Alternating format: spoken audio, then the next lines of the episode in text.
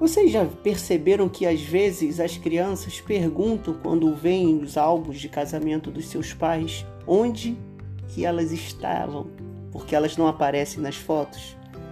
Graça e paz.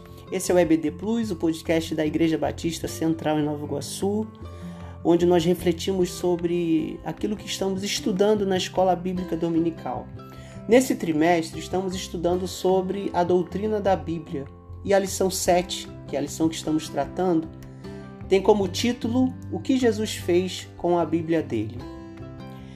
Essa história que eu contei no início, às vezes acontece porque a criança ela não consegue perceber que ela veio a existir às vezes depois do casamento. Porque antes ela não existia ainda, mas ela ao ver as fotos, o vídeo, ela se questiona porque ela vê os pais, vê alguns familiares, mas não não consegue vê-las nas fotos. Isso porque às vezes nós interpretamos as coisas colocando aquilo que deveria estar depois, antes, e aquilo que deveria estar antes, a gente coloca depois. E a gente pode aplicar essa ideia à relação que muitas vezes fazemos entre Jesus e a Escritura. Jesus histórico veio dois mil anos atrás. Depois, claro, cronologicamente, da construção de boa parte do que temos hoje como palavra de Deus, que a gente chama de Antigo Testamento. No entanto, o Cristo, o Verbo que se fez carne, estava na criação. E essa realidade do Cristo que foi feito, pelo qual, através dele, todas as coisas foram feitas e criadas, sem ele nada do que foi feito teria sido feito, dá a Jesus não apenas um ser que cumpre a palavra registrada do Antigo Testamento, mas ele próprio é a palavra. Dessa forma, não é a palavra que dá autoridade a Jesus, não é a palavra escrita que dá autoridade a Jesus, é o Jesus, o Cristo, que, que, que atribui a palavra de Deus à sua autoridade. Então é colocar Jesus no seu lugar, não como apenas, não apenas como aquele que cumpre a palavra, mas aquele que é a palavra, antes, hoje e para sempre. Dessa forma, quando nós lemos alguns textos no Novo Testamento em que o próprio Jesus usa as Escrituras como palavra de Deus e ele como alguém que cumpre essa palavra, ele não está se colocando apenas numa posição de consequência da palavra, mas de causa, numa posição de que ele é a palavra.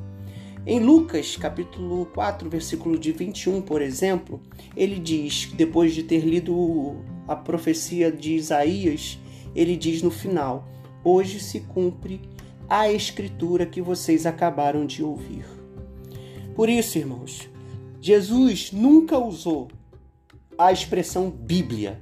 Essa expressão foi sendo construída depois, como outras expressões que a gente usa, como trindade, é, soterologia, que não estão na Bíblia, mas fazem parte da nossa, da nossa forma de comunicar é, aquilo que entendemos da Bíblia. E por isso também as referências que Jesus fez sobre o que chamamos de Antigo Testamento vem dessa tradição judaica, amplamente reconhecida pelos judeus, porque ali é, havia uma, um contexto histórico, social, de, de formas de pensar e formas de se relacionar que estão baseadas nessa tradição judaica. O que Jesus considerava então como palavra de Deus era a Escritura.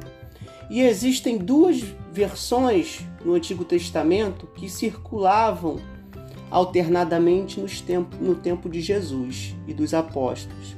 A primeira versão é chamada de Cânon Hebraico Palestino ou Cânon Palestino, que é composto pelos 39 livros e, e, e exclui a, a, aqueles livros que tem na Bíblia Católica que são chamados de deuterocanônicos. E a outra versão que circulava era o Cano Alexandrino, que vem da versão da Septuaginta, que foi a tradução do hebraico aramaico para o grego. que contém esses textos deuterocanônicos que contém na Bíblia no Antigo Testamento católico. É, havia também outras versões da Bíblia depois, é, da, depois da, da Igreja instituída, que é a versão de Alexandria, que também incluía alguns livros, como o livro de Enoque e o livro dos Jubileus. É, essas versões elas foram sendo é, usadas, mas com o tempo a versão que vai, vai prevalecer é a versão do Antigo Testamento que é a, a Palestina. Né? Mas isso é uma outra, uma outra história que depois de um outro momento a gente pode voltar a ela. Então assim, não, a gente não precisa pensar que Jesus veio abolir os profetas e a lei. Como ele diz lá em Mateus, depois que ele termina ali o Sermão do Monte e tal, ele diz que ele não veio abolir a lei, mas veio para cumprir a lei. Como é que então Jesus cumpria a lei? Se não guardava o sábado e não lavava as mãos e não atendia algumas normas. Porque justamente a ideia e a, e a interpretação do que Jesus via como lei cumprida é a lei que se cumpre na vida, naquilo que a lei tem de mais essencial, que é o relacionamento com Deus e com o próximo. Por isso, toda a lei se resume em amar a Deus e amar ao próximo. Mas vamos entender aqui dentro do contexto judaico é, essa ideia de palavra de Deus. No, no contexto judaico, a palavra, é, a palavra, o que a gente tem hoje como Antigo Testamento, ela foi chamada de Tanakh, T-N-I-K, que inclui a Torá, a lei, o Neviim, os profetas, e os Ketuvim, que são os escritos, que correspondem à literatura sapiencial. Essa compilação, né, essa edição final, ela teria sido concluída por volta de 450 a.C mas essas datas elas são meio que flexíveis, não há um consenso sobre elas. Resumindo, ela no, no antes de Cristo já estava condensado ali esses textos, a lei, os profetas e os escritos.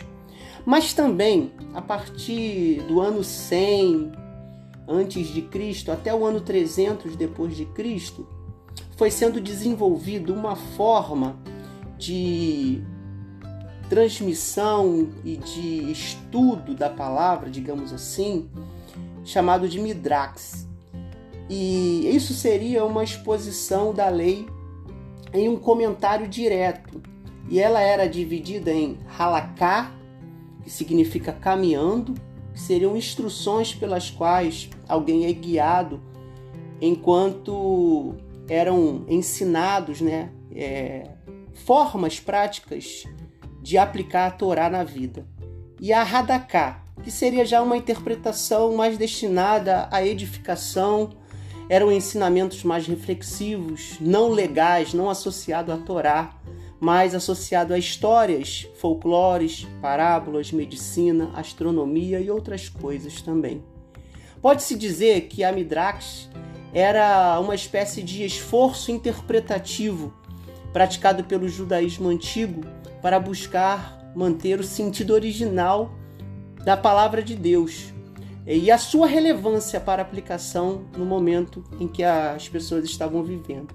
Então era, de certa forma, foi o primeiro esforço interpretativo que a gente tem notícia aqui sobre a palavra de Deus, de tentar manter a essência da palavra, da escritura como palavra de Deus, ao mesmo tempo que mantê-la é, contextualizada e aplicada na vida. E esse era o objetivo dessa, dessa maneira de pensar a Bíblia. Somente para interpretar é, a Bíblia, às vezes a gente usa apenas a literatura ou a história ou o conjunto de moralidades né, que a gente tem. Mas a gente vê que dentro da cultura judaica e ali no contexto de Jesus, algumas coisas estão entrando em contato que é a tradição oral e a tradição escrita, é, meio que encontrando um equilíbrio. E aí, um pouco depois de Cristo, durante a formação da igreja, os judeus eles vão se organizar né, de forma a construir um material, uma coleção que era chamada de Talmud, que tinha por objetivo juntar em um mesmo material a Mishnah, que eram declarações concisas sobre o resultado dos debates orais acerca da lei, e a Gemara.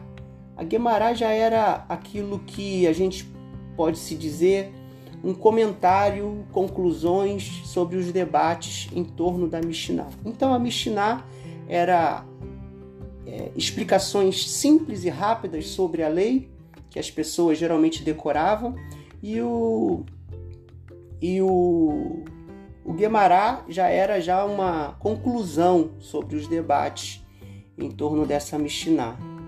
E aí a gente tem no século no século 3, né, a partir de 200 depois de Cristo, o Talmud palestino já é, pronto, digamos assim, mas que apenas estava registrado ali a Gemara, porque a Mishnah geralmente era uma discussão oral, porque se pressupunha que os que iam debater sobre o Talmud, sobre o Talmud, sobre a, a lei, já tinham essa Mishnah decorada.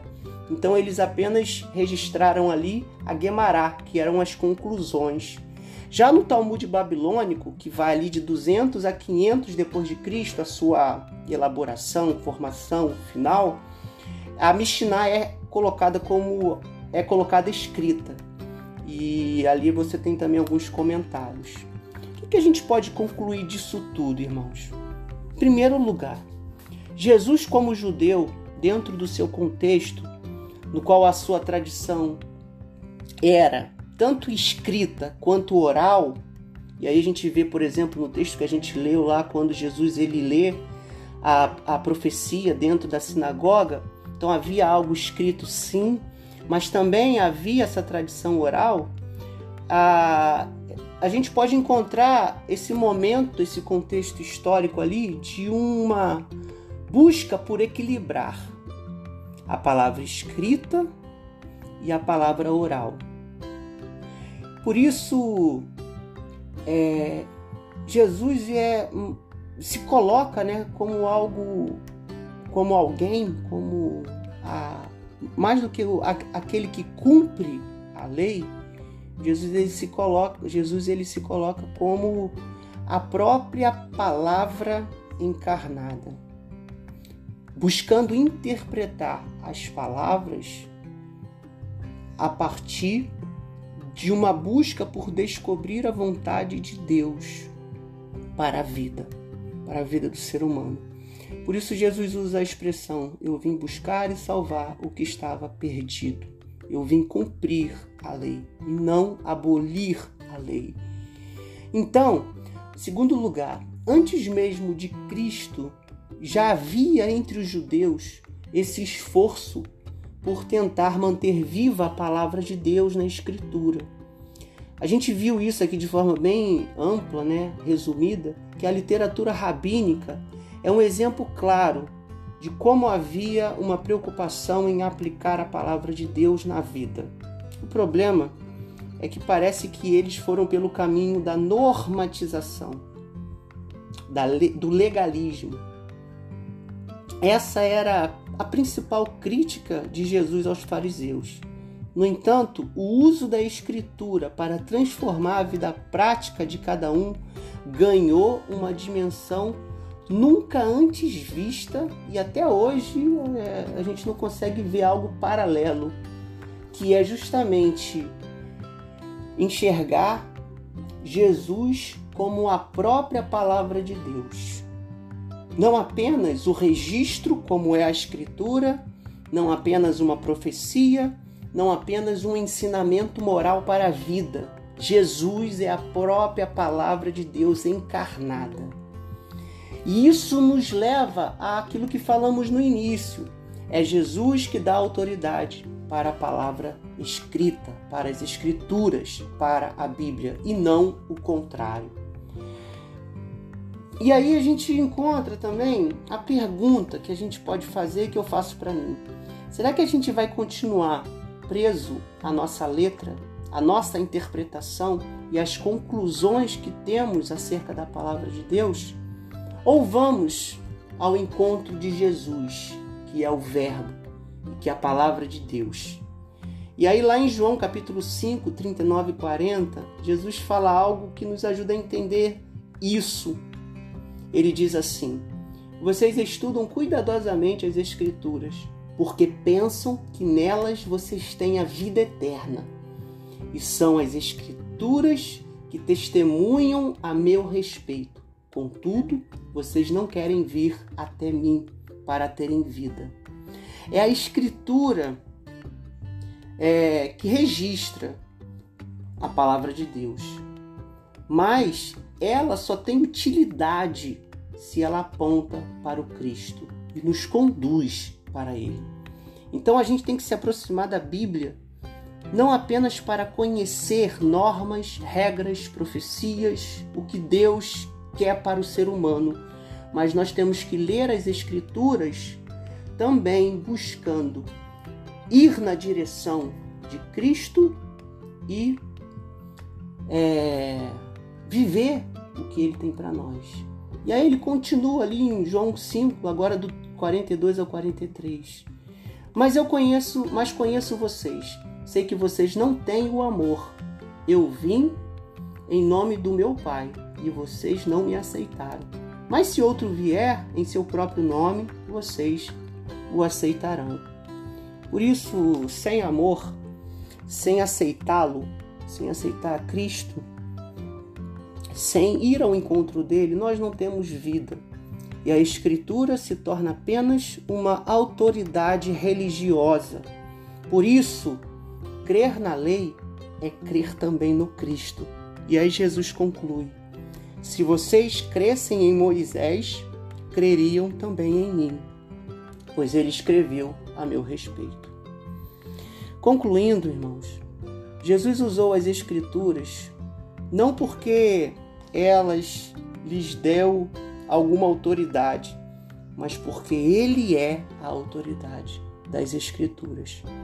Quando invertemos isso, Jesus deixa de ser o eu sou, a razão de tudo que é, e passa a ser apenas uma coisa que aconteceu no passado e uma coisa que sustenta uma religiosidade. E é o que Jesus menos veio fazer nesse mundo, ser uma coisa que sustenta a religiosidade. Que Jesus possa ser a palavra e que a gente possa encontrar nele a autoridade necessária para interpretarmos o que a Bíblia diz e o que as Escrituras nos ensinam.